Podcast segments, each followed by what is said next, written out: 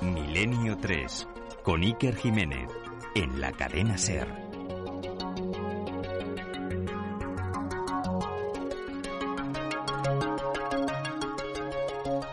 Sin lugar a dudas, Egipto es uno de los lugares, de los enclaves que más llama la atención para todos y cada uno de los amantes del mundo del misterio. La Gran Pirámide, las extrañas construcciones como la Esfinge, la prodigiosa tecnología que utilizó ese pueblo, las teorías sobre si, por ejemplo, llegaron a conocer eh, la electricidad u otras anomalías respecto al tiempo que les tocó vivir.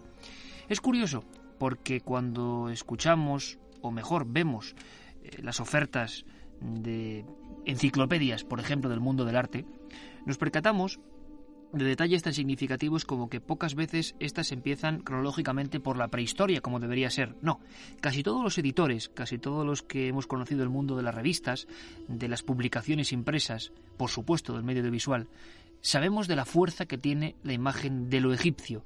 Y muchas veces estas colecciones, estas agrupaciones de estudios, de libros, empiezan con la máscara de Tutankamón, con la Gran Pirámide, con un jeroglífico quiere decirse que hay algo que nos llama, que hay algo que quizá no podemos medir ni podemos conocer o cuantificar, pero que sigue siendo una conexión ancestral.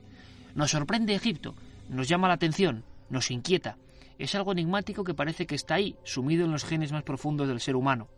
Por lo tanto, era de cajón que en esta colección del misterio de Milenio 3, en esta amplia biblioteca, hubiese un libro dedicado íntegramente al país de todos los misterios.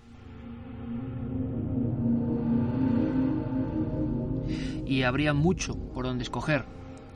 Ha habido también muchos libros estupendos. Muchos de ellos tienen la firma de nuestro invitado especial en esta emisión. Nacho Ares, director de la revista Arqueología, autor de infinidad de estudios vividos a flor de piel, eh, ya sea analizando figuras concretas como Tutankamón, estructuras como la Esfinge, o por ejemplo haciendo casi de viajero, sondeando, planeando con la nave del misterio, como en esta ocasión, eh, algunos de los grandes iconos de lo extraño. Esas paradas obligatorias que el viajero a Egipto, o el intelectual que lee cosas sobre esta cultura, debe repasar y subrayar incluso. En esta emisión especial, con Juan Antonio Merallo en los mandos técnicos de esta nuestra nave de sonidos y misterios, vamos a repasar ese libro que se llamó y que se llama y que acompaña esta emisión, Egipto al límite, una guía imprescindible ¿Nos acompañáis en este viaje diferente a todos los demás?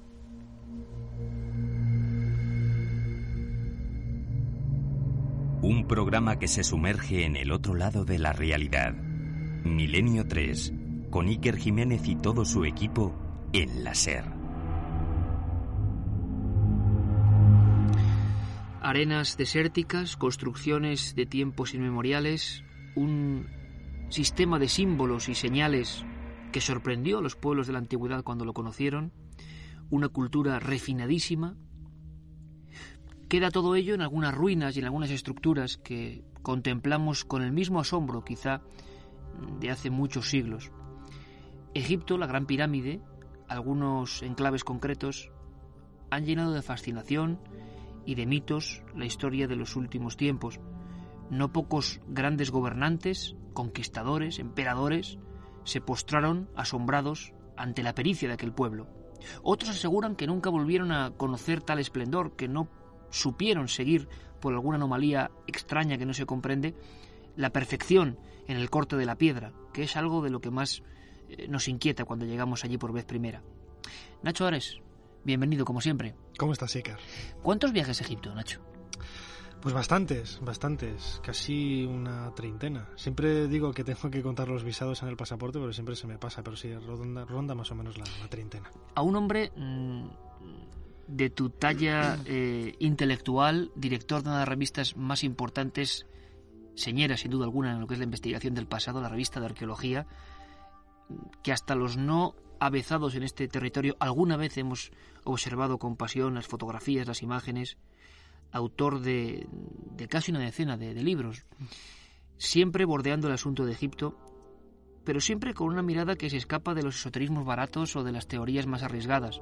Nacho Ares siempre ha sido eh, un compendio equilibrado que no va del dogmatismo de algunos que no ven ningún misterio ahí donde los hay, pero tampoco de otros que solo ven misterio donde hay cosas a veces muy concretas e igual de fascinantes. Nacho, ¿qué es lo que hace un hombre como tú regresar un año otra vez? Porque muchos piensan que bueno, que ya está todo descubierto, que ya no hay ningún misterio por, por resolver. ¿Qué te llama a ti interiormente para volver al país de los faraones un año otra vez? Hombre, desde el punto de vista arqueológico, piensa Iker que solamente se conoce, más o menos se calcula el 20% de lo que debió de haber. Es decir, queda todavía un 80% por descubrir. Y de ese 20% que conocemos, la egiptología es una ciencia relativamente joven, apenas tiene dos siglos de existencia, desde que Champollion descifró los jeroglíficos en 1822 pues hay muchísimo mm, que reinterpretar. Es decir, la egiptología del siglo XIX en muchas ocasiones ha sido, bueno, ha estado ligada a la tradición bíblica, pues toda esta historia que nos contaban en libros de hace décadas sobre la existencia de la esclavitud para la construcción de las grandes pirámides, etcétera, también vinculado de alguna forma al éxodo de, del pueblo de Israel. Y luego la, propia egiptología, el trabajo de campo, la historiografía nos ha permitido conocer que, bueno, que realmente en Egipto no sucedió nada de lo que decía, o en gran parte de lo que decía la Biblia, que Egipto era un país fascinante per se, que tenía un montón de cosas por descubrir y sobre todo un montón de misterios que ya fascinaron a los antiguos viajeros clásicos, por ejemplo a Heródoto, que viajó en el siglo V antes de nuestra era, de quien conservamos los primeros testimonios eh, escritos de, época moderna, me atrevería a decir, y que eh, en la actualidad, ya en las puertas del, siglo XXI, pues sigue ofreciendo esa gran cantidad de enigmas por resolver. La pregunta que yo, o la reflexión que hacía, Nacho, es que muchas veces las publicaciones, como la tuya, eh, utilizan casi como icono, y lo hemos hecho todos los que hemos trabajado en revistas, sabemos que cuando pones una imagen de Egipto vende más. ¿Por qué? ¿Qué ocurre? ¿Qué llama la atención? ¿Qué hay ahí que no se puede medir y sin embargo que llega al lector y llega al oyente y llega al televidente? Hombre, Egipto es la cuna de nuestra civilización, yo siempre lo he dicho, ¿no? Es, eh, en Grecia y Roma es considerado en ocasiones como la fuente de la que nace la cultura occidental, pero esta misma cultura bebe de, las fuentes eh, egipcias, milenarias y mucho más, más antiguas. Y también es cierto que aparte de toda la estética, aparte de toda la, belleza, la hermosura de las figuras, del arte que podemos ver en los museos donde se conservan piezas egipcias, también todo aquello relacionado con la cultura faraónica rezuma sin lugar a dudas un halo de misterio. Es decir, eh, para poner un ejemplo muy claro, nosotros nos podemos enfrentar a una inscripción latina, a una inscripción griega, y más o menos la podemos leer aunque no, aunque no entendamos el, contenido, ¿no? La podemos, eh, eh, podemos poner las sílabas, podemos poner los sonidos a las letras. Sin embargo, un texto jeroglífico es totalmente tan extraño a nuestra cultura moderna que nos llama quizás por eso la atención. Es un contraste muy grande y que de alguna forma todo ese conjunto de, pues eso, la, la, aventura romántica de los grandes arqueólogos en el siglo XIX y en el siglo XX, los misterios que rodean, bueno, leyendas, tradiciones relacionadas con, con la maldición de los faraones, etcétera, pues convierten a la cultura egipcia en un, en un todo que, en la actualidad tiene miles y miles de, seguidores en todos los terrenos del mundo intelectual, ya sean eh, académicos, no académicos, amantes de la New Age, de la nueva era, etcétera. Yo creo que escuchando a Nacho Ares, cuando hablaba, por ejemplo, de esos extraños símbolos grabados en las paredes, estábamos casi viéndolos. ¿Os imaginéis esos templos, eh, algunos de ellos derruidos, y cuando llegaban hordas de otros pueblos se daban cuenta con espanto casi que qué clase de lenguaje era aquel, qué clase de ideogramas y por qué. Es todo un poco como la firma mm, del enigma de un pueblo. Hombre, yo creo que es también algo que hay que preguntar siempre. Ha recorrido cientos de veces las mismas arenas, los mismos lugares, siempre, como dices, hay cosas por descubrir. Pero de elegir un sitio para empezar el viaje de este programa especial, ¿cuál elegirías? ¿Cuál es lo que más sorprende? ¿Lo que más pequeño te hace sentir o lo más apegado al misterio egipcio?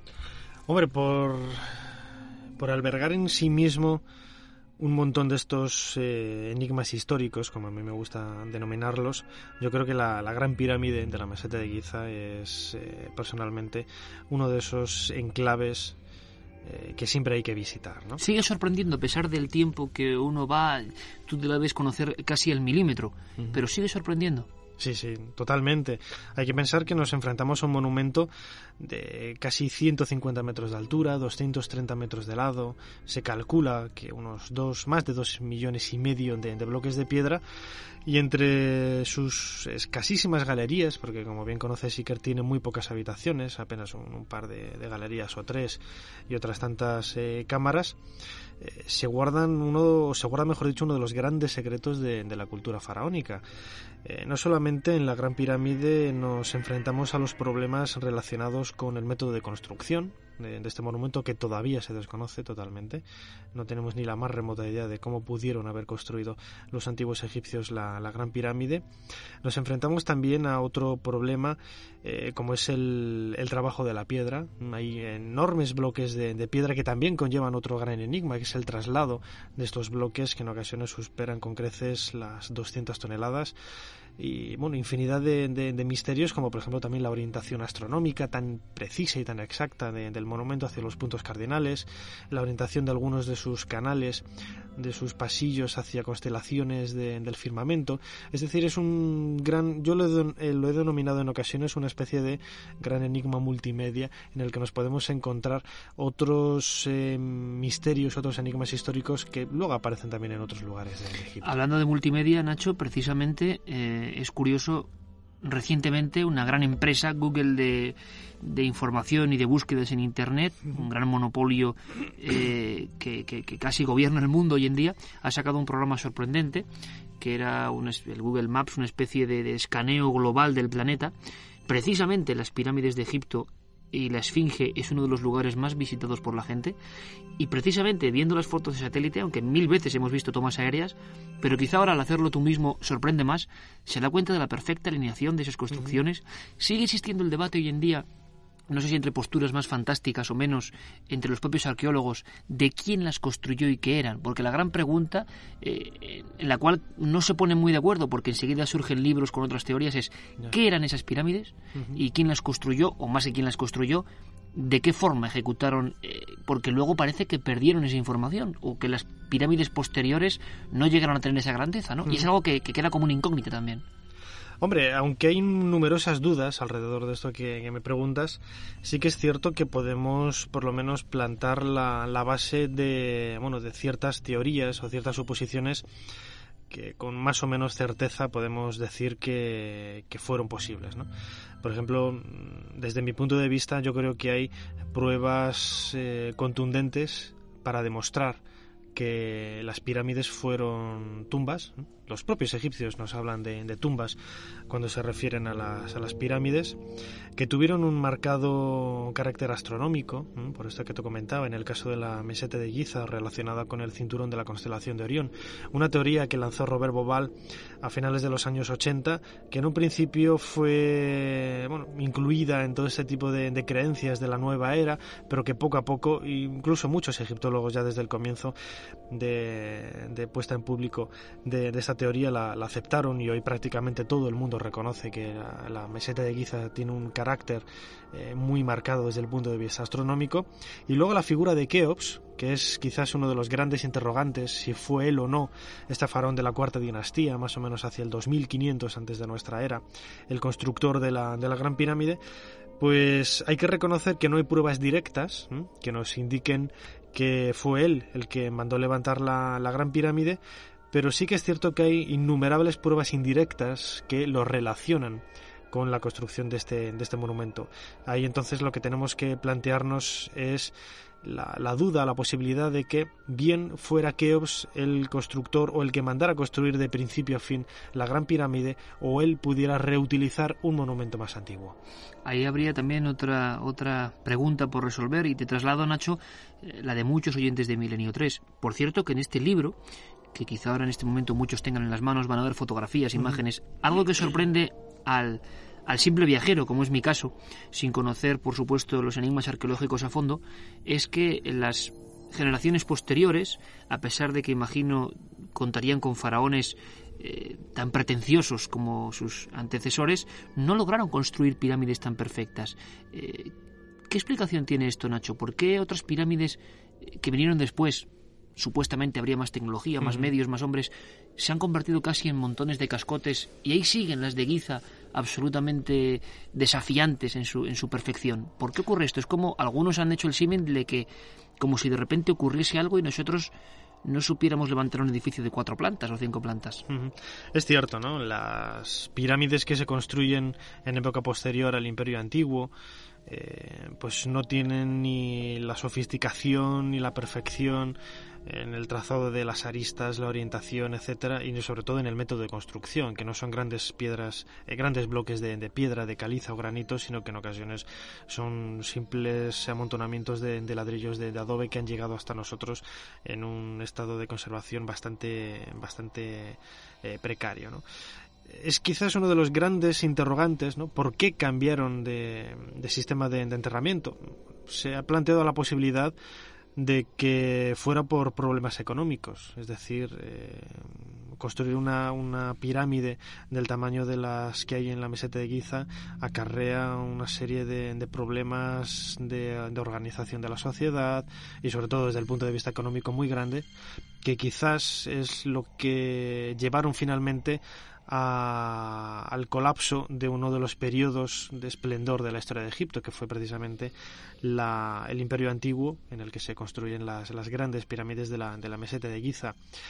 Eh, quizás es muy difícil llegar a una, a respuesta clara con, con este enigma histórico porque mm, nosotros lo vemos con la perspectiva del tiempo y en muchas ocasiones uno de los grandes efectos que tenemos a la hora de investigar todo lo relacionado con los enigmas y los misterios de la cultura faraónica es que lo vemos desde, la, desde el punto de vista de un occidental del siglo XXI y en ocasiones tenemos que meternos en la mentalidad y en la forma de ver las cosas, la idiosincrasia de cómo veían los egipcios todo aquel mundo que los rodeaba de hace casi 5.000 años, algo muy, muy difícil. Ahora yo os invito a un viaje, un viaje en el tiempo, un viaje en el espacio, un viaje con el sonido, con los recuerdos también de algunos momentos históricos de Milenio 3 de nuestro programa, que por supuesto en muchas ocasiones y siempre contando con Nacho Ares, eh, se ha acercado al misterio de este país maravilloso, fascinante, lleno todavía de preguntas por resolver. Hablando precisamente de esta estructura de la Gran Pirámide, de la que se ha hablado de todo tipo de cosas, algunas quizá exageradas, se ha hablado de las propiedades de la pirámide eh, para conservar mm, la vida, de las creencias, del culto a la muerte que evidentemente tiñe todo lo que tiene que ver con los egipcios y nos sobrecoge todavía viendo algunas, algunas tumbas del Valle de los Reyes, por ejemplo, ese viaje al otro mundo tenebroso. Pero hubo una noticia especial que, que seguimos todos con mucho interés. Hace 12 años, en 1993, casi accidentalmente, un ingeniero en Rudolf Gantenbrink, que se encontraba realizando ciertas eh, operaciones de mantenimiento, de limpieza eh, de acondicionamiento de la instalación interna de la Gran Pirámide, logró meter por uno de los eh, conductos ascendentes de esa, de esa construcción un pequeño robot llamado Upout que mm, se encontró con una sorpresa mayúscula, por lo menos fue una noticia de alcance mundial, una especie de pequeña portezuela que no estaba prevista, con dos pequeños pomos que parece ser taponaban la entrada a algo, a algún lugar desconocido. La noticia de que la pirámide tenía otras estancias desconocidas, claro, obligaba a cambiar muchos libros incluso de historia. Eh, ¿Qué se podía contener en esas estancias desconocidas? Algunos hablaron de libros misteriosos, otros de simplemente eh, ubicaciones o cubículos de piedra, otros de, de tumbas, de estructuras, del secreto de la Gran Pirámide. Ahora nos va a contar Nacho Ares su opinión personal, pero queremos recordar, ocurrió hace ya unos cuantos años, un momento interesante nos acompañaba también el investigador Manuel Delgado y hablábamos directamente con Rudolf Gantenbrink, con el protagonista de ese hallazgo, de esa puerta que tiene su nombre, Puerta de Gantenbrink, y de lo que ocurrió. Pero sobre todo también lo hacíamos con la perspectiva de que nuevos intentos habían acabado descubriendo otra puerta. National Geographic, año 2002, volvía a meter otro robot, se llegaba a esa puerta, se penetraba con una especie de taladro esa pequeña instalación eh, que ponía un tope, un freno, y todo el mundo, millones de personas en todo el mundo, seguían la emisión intentando contemplar qué había después. Fue una sorpresa porque lo que había era nada, o otro espacio, otro cubículo, otra puerta quizás.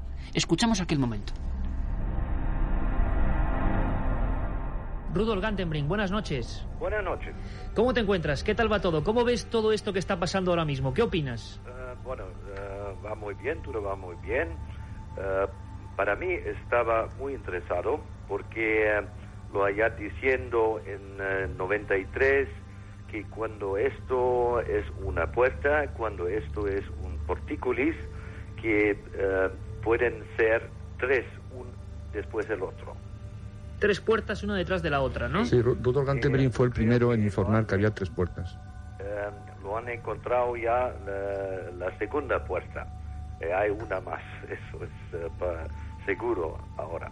Rudolf, aquí en España nos hemos quedado todos muy impresionados, la gente no sabe realmente cuál es el misterio, incluso ha habido un poquito de tristeza o decepción porque la gente pensaba que ese robot iba a entrar, pues no sé, a una sala gigante con, con sarcófagos, con tesoros, y lo que vimos, lo que las imágenes, que no lo hemos dicho todavía, de National Geographic nos mostró, es una oscuridad, una especie de cámara.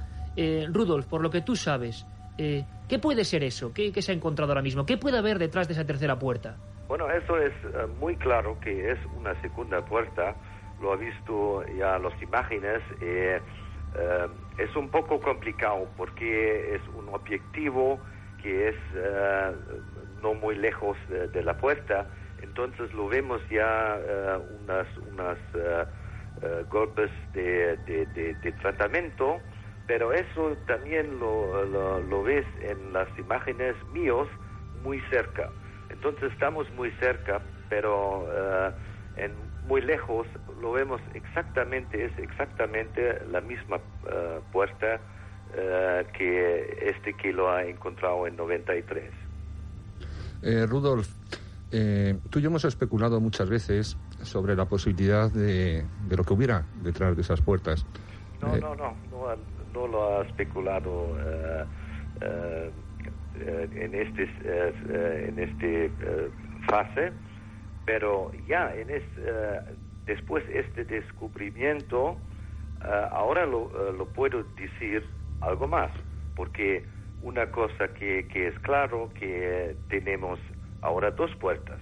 Entonces, cuando hay dos puertas, tiene que ser tres puertas. Y tres puertas, uh, porticulis, están siempre y solamente uh, enfrente de una tumba.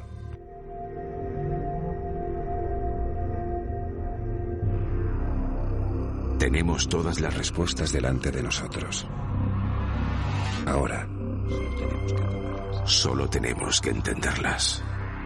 Milenio 3 en láser.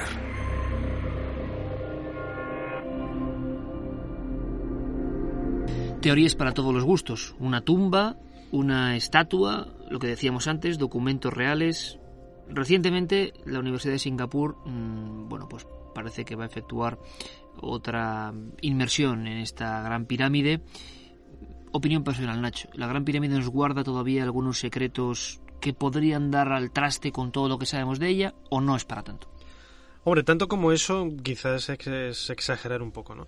Pero sí que es cierto que hay cámaras, cámaras que todavía siguen sin explorar y que es muy posible que den sorpresas, ¿no? Además, cámaras que se conocen ya desde la década de los 80, primero cuando unos franceses estuvieron ahí eh, investigando con, bueno, con sondas electromagnéticas y detectaron, y japoneses también detectaron la presencia de, vacíos en algunas zonas de, la Gran Pirámide, como los japoneses, por ejemplo, descubrieron un pasillo paralelo al acceso de, a la Cámara de la Reina de unos 30 metros de, profundidad.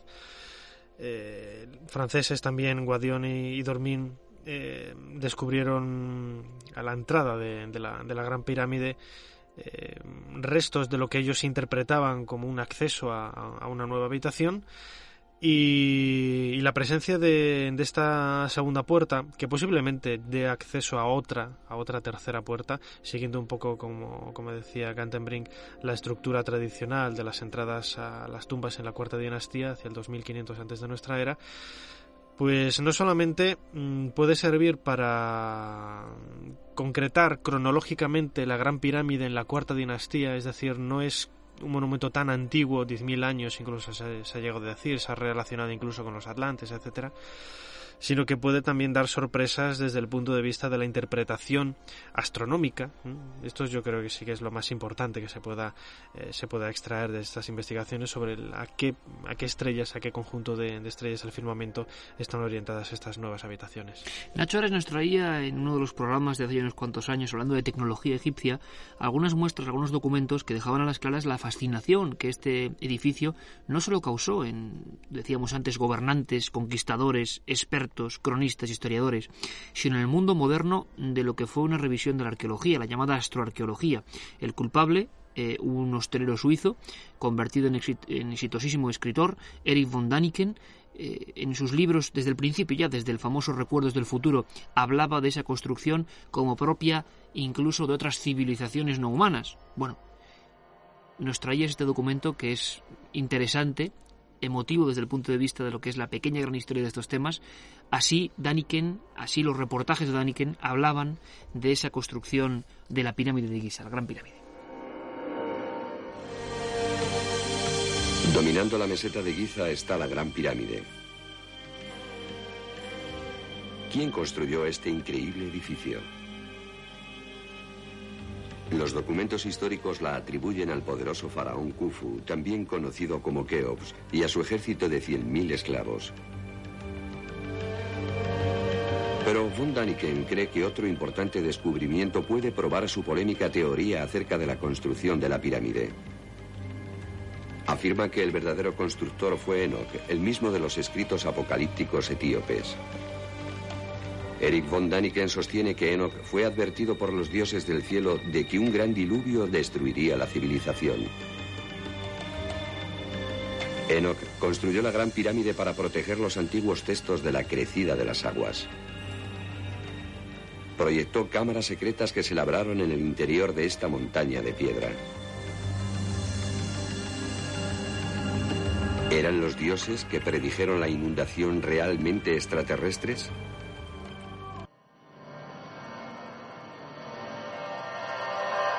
La otra realidad. Milenio 3. En la cadena Ser. La teoría de los extraterrestres también ha estado ahí. Antes, Nacho, comentabas, eh, la cronología de la pirámide sigue ofreciendo algunas incógnitas. La esfinge también hay estudiosos que hablaban de que algunas marcas uh -huh. de, de, si no recuerdo mal, de subidas y bajadas de agua la ubicaban en un tiempo muy lejano. ¿Hay posibilidades de que la Gran Pirámide o este conjunto de cosas que está en Giza sean anteriores a lo que se supone? Claro, con todo lo que ello conllevaría, ¿no? Hombre, yo creo que eso es un, un detalle claro, por lo menos desde el punto de vista de la, de la Esfinge. La, por cierto, ¿la Esfinge qué es? La esfinge es un león, un león de piedra que tiene unos 70 metros de, de longitud y casi 20 de, de, altura y que siempre se ha interpretado como el guardián de la necrópolis de, de Giza. ¿no? Hay que pensar que en la meseta de Giza no solamente están las tres grandes pirámides de Keops, Kefren y Micerinos, sino que estas pirámides, estos monumentos están rodeados de cientos y cientos de mastabas, de tumbas excavadas en la roca de, de, personas o de familiares o funcionarios de los diferentes reinados de, de estos soberanos de, de, la cuarta dinastía. ¿no?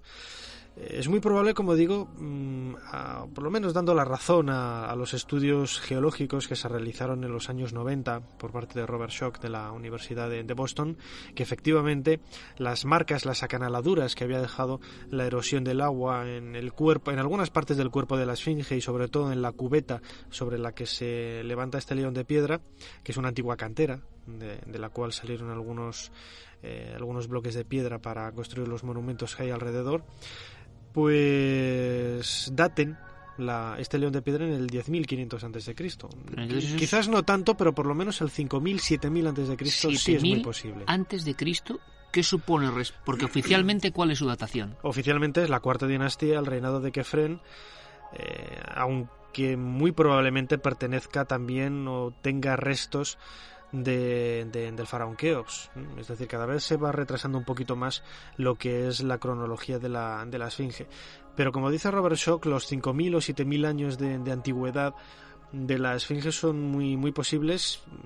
bueno, atendiendo a, no a ninguna civilización extraterrestre ni los atlantes, etcétera, sino que se tratara de una especie de tótem de una cultura prefaraónica que existiera ahí, de la que también se tienen noticias a través de, de otros. ¿Capaz de construir eso? Sí, capaz de excavar en la, en la roca viva de, de la meseta pues esta figura de, de, un león de piedra y que luego en época faraónica, cuando llegaron los grandes reyes de, de, la, de la, época histórica de, Egipto, pues acomodaran sus rasgos a la, bueno, al, al, tipo de, iconografía faraónica que todos conocemos, ¿no? Pues colocando una barbilla, los ojos... Qué el, interesante. El tocado faraónico. Pero Nacho, etcétera. entonces aquí estamos en un debate que estoy seguro que va a apasionar a los oyentes de Milenio, porque si esa esfinge tan extraña, tan rara, eh, puede ser anterior a lo que conocemos y tú piensas o hipotetizas que puede ser reutilizada, ¿no podría ocurrir lo mismo con las pirámides que siguen siendo bastante distintas a las demás y que todo ese complejo fuera de una cultura anterior, con lo cual menudo problema, ¿no? O menudo Hombre, incógnita. Hombre, el, el, pruebas para demostrar la, la, per, perdón, la antigüedad de, de la esfinge hay mmm, muchísimas, muy numerosas. Sin embargo, sin embargo, en lo que es la la, cronología para intentar retrasar la datación de las tres grandes pirámides de la meseta de Giza, por ejemplo, no son las pruebas no solamente abundantes, sino tan consistentes como pruebas geológicas eh, irrefutables en el caso de la, de la esfinge. Hace apenas una, una, década se hicieron varios análisis de, de carbono 14 a partir de los, eh, de los elementos que formaban la argamasa de las juntas de algunos bloques de las pirámides de la meseta de Giza y en ocasiones daban una datación unos 100, 200 años, 300 incluso eh, anteriores a lo que se había pensado siempre. ¿no? Vale, esto es una cronología que más o menos se puede aceptar y más o menos se puede encuadrar dentro de lo que es la historia de la cuarta dinastía. Sin embargo, retrasar las grandes pirámides de la meseta de Giza a una cronología como el caso de la Esfinge, que podría ser un tótem prefaraónico al 5000, 7000 o al 10500 como plantean otros, es un problema mucho más, eh, más arduo y más difícil de, de demostrar. Nos imaginamos esa cultura prefaraónica de la que nada se sabe construyendo una efigie tan extraña como la Esfinge, mirando hacia algún lugar en mitad del desierto, y todo son preguntas, la verdad. Yo invito a los oyentes de este programa especial a que ojeen esas ilustraciones que acompañan el libro que, que hoy recomendamos y adjuntamos con esta emisión, Egipto al límite. Pero como decía, ha habido muchos personajes en la historia, muchos conquistadores, muchos emperadores, muchos viajeros que se han postrado delante de esa construcción y han sentido el mismo vértigo que seguro que muchos viajeros también del siglo XX y XXI han sentido al ponerse allí, delante de esa construcción inmensa. Bueno, uno de los casos típicos que ha pasado a formar parte ya de las frases conocidas de la historia es la de Napoleón, que llegó hasta allí y dijo a sus hombres que 40 siglos contemplaban esa inmensa construcción alucinante. Javier Sierra, compañero de este programa, realizó una de sus obras llamándola El secreto egipcio de Napoleón y narraba una historia que ahora quiero que Nacho Ares nos cuente qué parte de ficción y de verdad tiene porque es sobrecogedora. Al parecer Napoleón Bonaparte eh, desciende hasta las entrañas de la pirámide, hasta una zona que no se conoce mucho por parte del turismo, la llamada Cámara del Caos, un lugar donde dicen que pasa de todo. A él le pasaron muchas cosas. Vamos a ver qué nos cuenta Javier Sierra. La madrugada del 12 al 13 de agosto de 1799, cuando Napoleón Bonaparte llevaba ya casi un año en tierras de Egipto y Palestina, decidió someterse a una experiencia singular. Dejó a sus hombres a una prudente distancia de donde él se encontraba, se adentró por los pasadizos de la gran pirámide en la meseta de Giza, muy cerca de la famosa Esfinge, y decidió permanecer allí solo y a oscuras durante toda la noche. No explicó a sus hombres cuál era la razón que le llevó a, someterse a esa especie de prueba, pero cuando a la mañana siguiente emergió del vientre del monumento, Napoleón llevaba el miedo dibujado en el rostro. Estaba pálido, desencajado, tanto que sus generales se le aproximaron y le preguntaron qué le había sucedido. La respuesta que dio eh, formará parte de los grandes misterios de esa época histórica. Respondió que, aunque lo contara, nadie iba a creerle. Durante el resto de su vida, mmm, fueron muchas las personas que eh, le cuestionaron por aquella noche extraña, insólita, eh, en la gran pirámide de Keops, en Giza.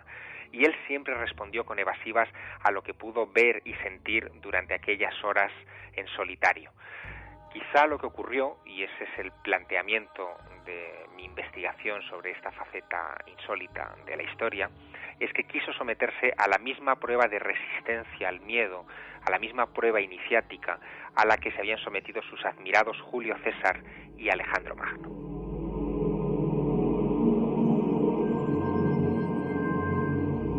La otra realidad. Fenómenos extraños. Milenio 3 en la SER.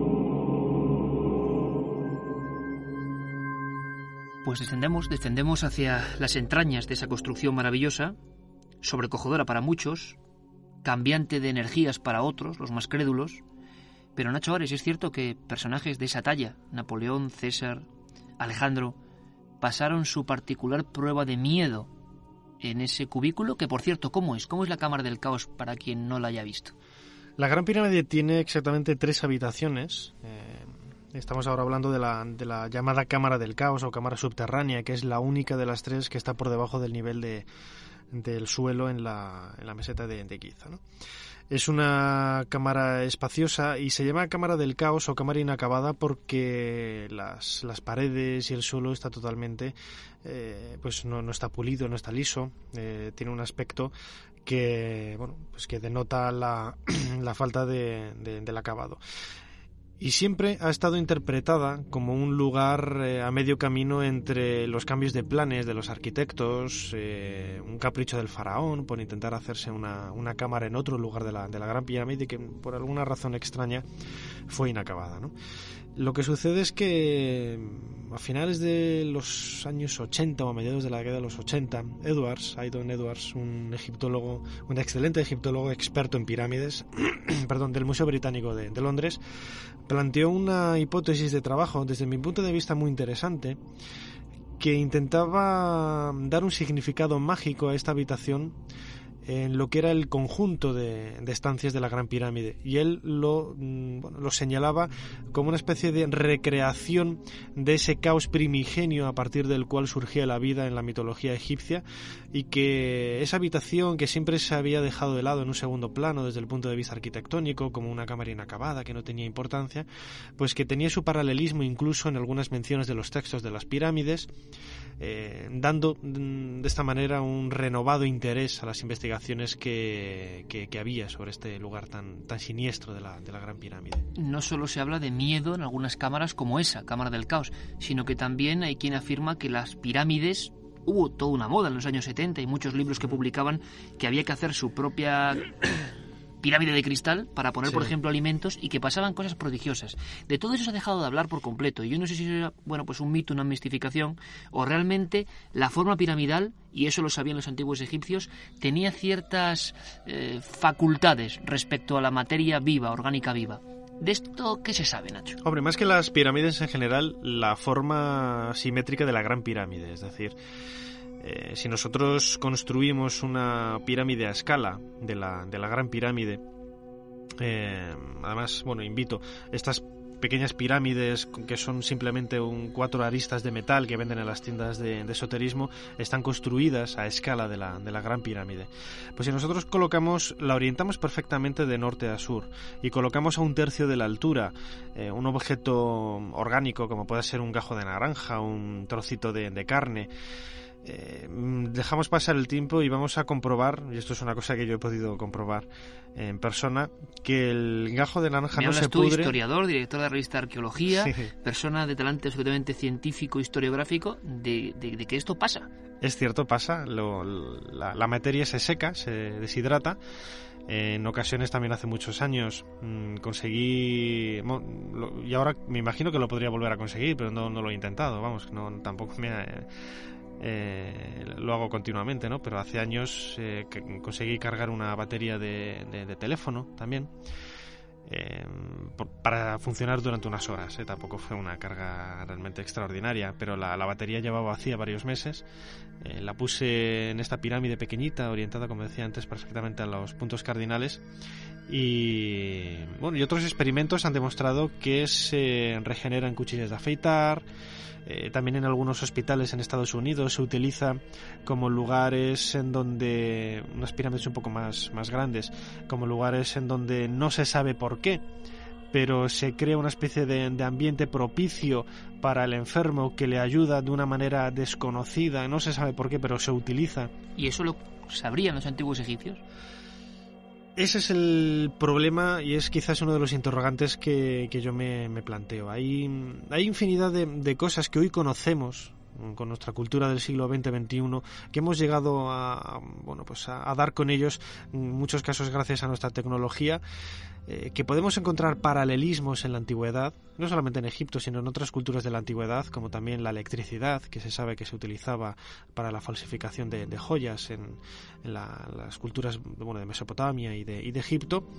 Pero yo no sé hasta qué punto fueron logros ¿eh? tecnológicos de los antiguos egipcios o descubrimientos por el azar y que luego le dieron un matiz mágico religioso, mitológico, al no encontrar una, una explicación racional que, que, diera bueno pues eh, justificación a aquello que estaba que estaba sucediendo.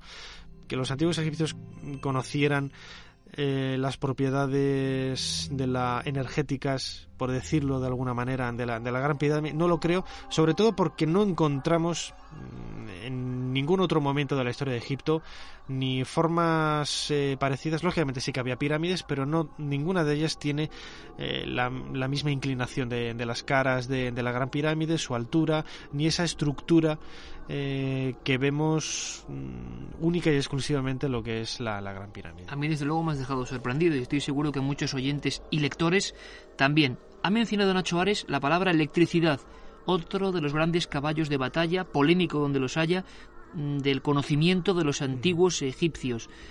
Eh, rastros de electricidad, grabados que siguen siendo, bueno, puestos en tela de juicio como las famosas bombillas de Déndera, templos donde se hace alusión a por lo menos conocimiento y transformación de energías tan peligrosas y asombrosas como la electricidad. Volvemos a escuchar, para hacer un poquito de, historia, de astroarqueología, al propio Eric von Daniken refiriéndose a algunas de estas asombrosas anomalías.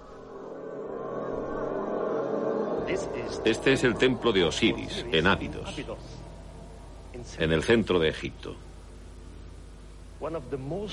Aquí hay uno de los regalos más misteriosos que ha bajado a la tierra desde el cielo. Es el llamado Pilar de Jet. Se ha sugerido que podía ser un símbolo de fertilidad o quizá de la eternidad, pero también un símbolo de fuerza. ¿Qué fuerza? ¿Se referirían quizá a la electricidad?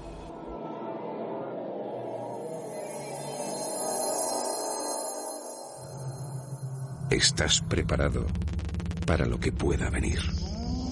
Milenio 3 con Iker Jiménez y todo su equipo. Electricidad, ni más ni menos, en palabras de un hombre tan polémico, tan desafiante, tan criticado y tan vendedor como el suizo Eric von Daniken.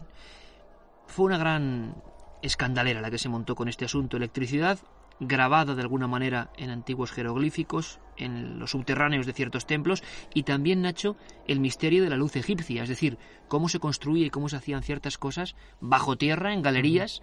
Se ha hablado de sistemas de espejos. Esta gente pudo llegar a conocer algo. Parece que otras culturas mm, de tiempos remotos, como la famosa pila de Bagdad, eh, eran capaces de hacer este tipo de artefactos, pero ¿realmente esto se ha quedado eso en el camino, en la leyenda, en la exageración? ¿O crees tú personalmente que pudo haber este tipo de energía destinada a una función real? Hombre, yo separaría de esto que me preguntas dos partes muy claras. Por un lado, el problema de la iluminación que se ve en tumbas como en el Valle de los Reyes, tumbas que tienen en ocasiones más de 150 metros de, de, profundidad y en donde por mucho que utilicemos espejos reflejando rayos del sol, por mucho que utilicemos eh, lámparas que sean, bueno, se han esbozado también hipótesis diciendo que utilizaban unas lámparas especiales que no expulsaban hollín. Claro, porque el gran misterio es que no hay marcas de hollín, Efectivamente, de que hayan estado ahí con pinturas, antorchas, ¿no? Como es lo lógico pensar. En las pinturas. Eh, es un, hoy por hoy es un gran problema el de la iluminación.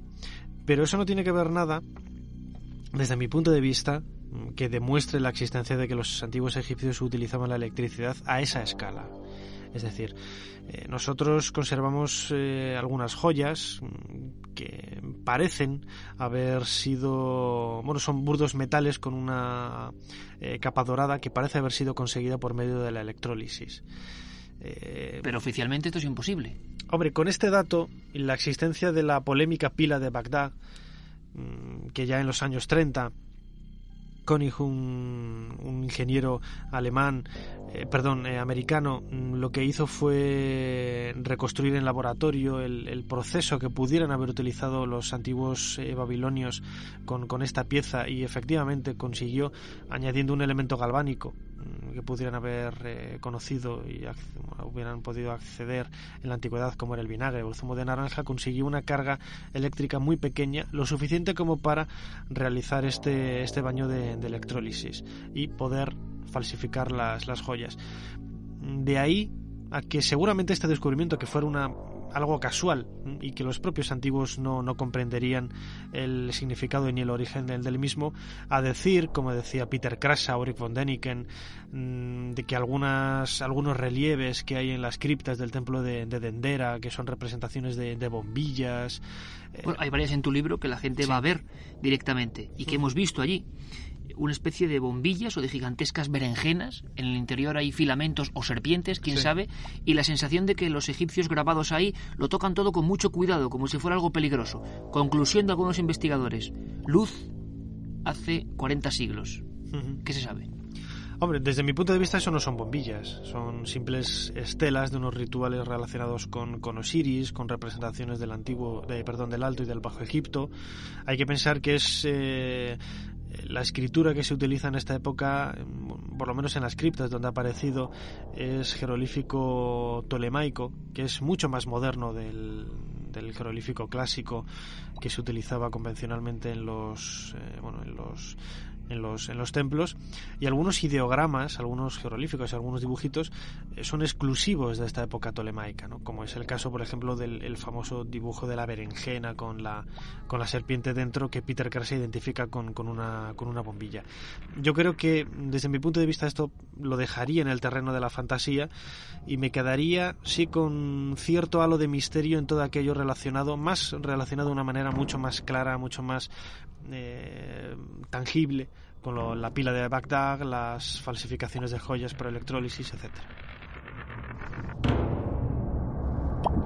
Egipto tendría mil destinos, muchos de ellos muy poco conocidos, que no serán en las guías turísticas, y este libro de Egipto al límite es una buena forma de darnos cuenta de que, como decía antes Nacho Ares, un gran porcentaje de misterios, de cosas por descifrar, por resolver, siguen ahí enterradas en la arena.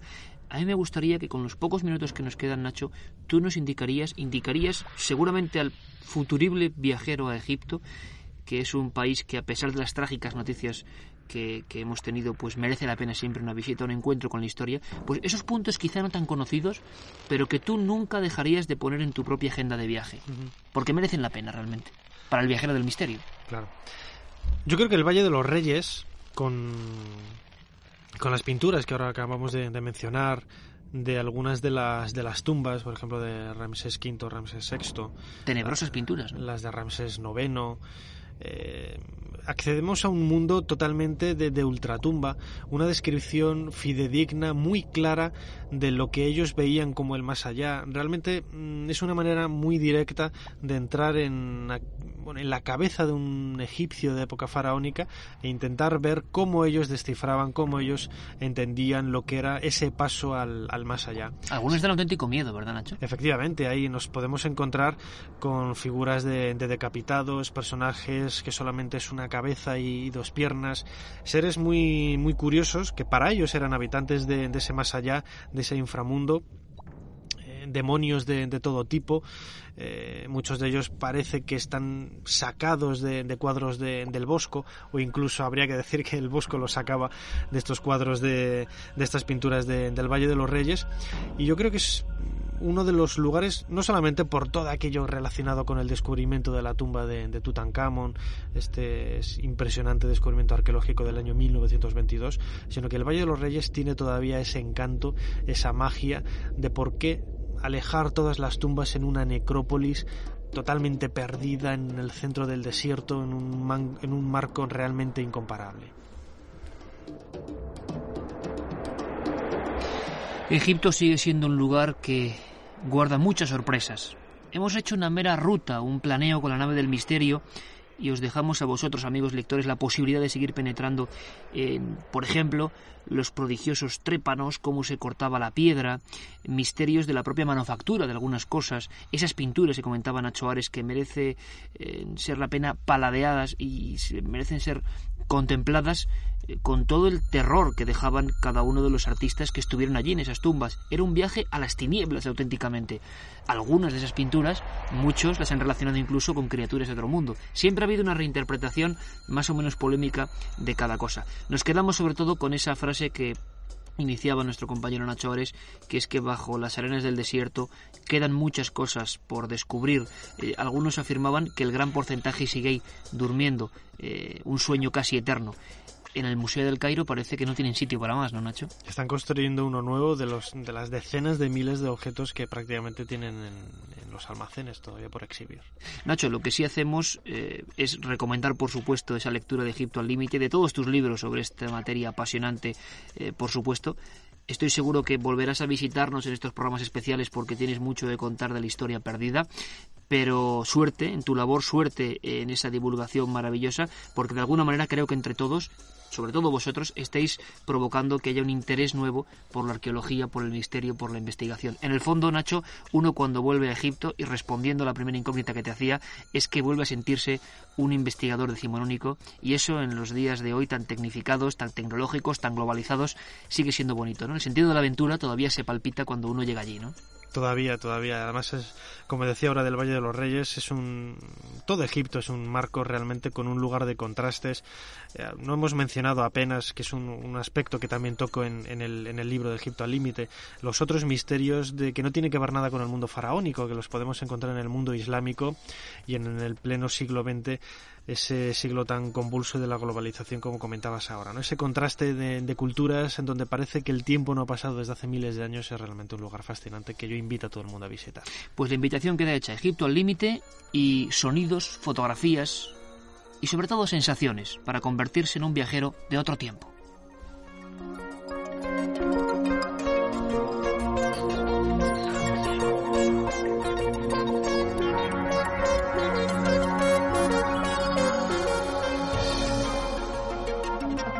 Milenio 3, con Iker Jiménez, en la cadena Ser.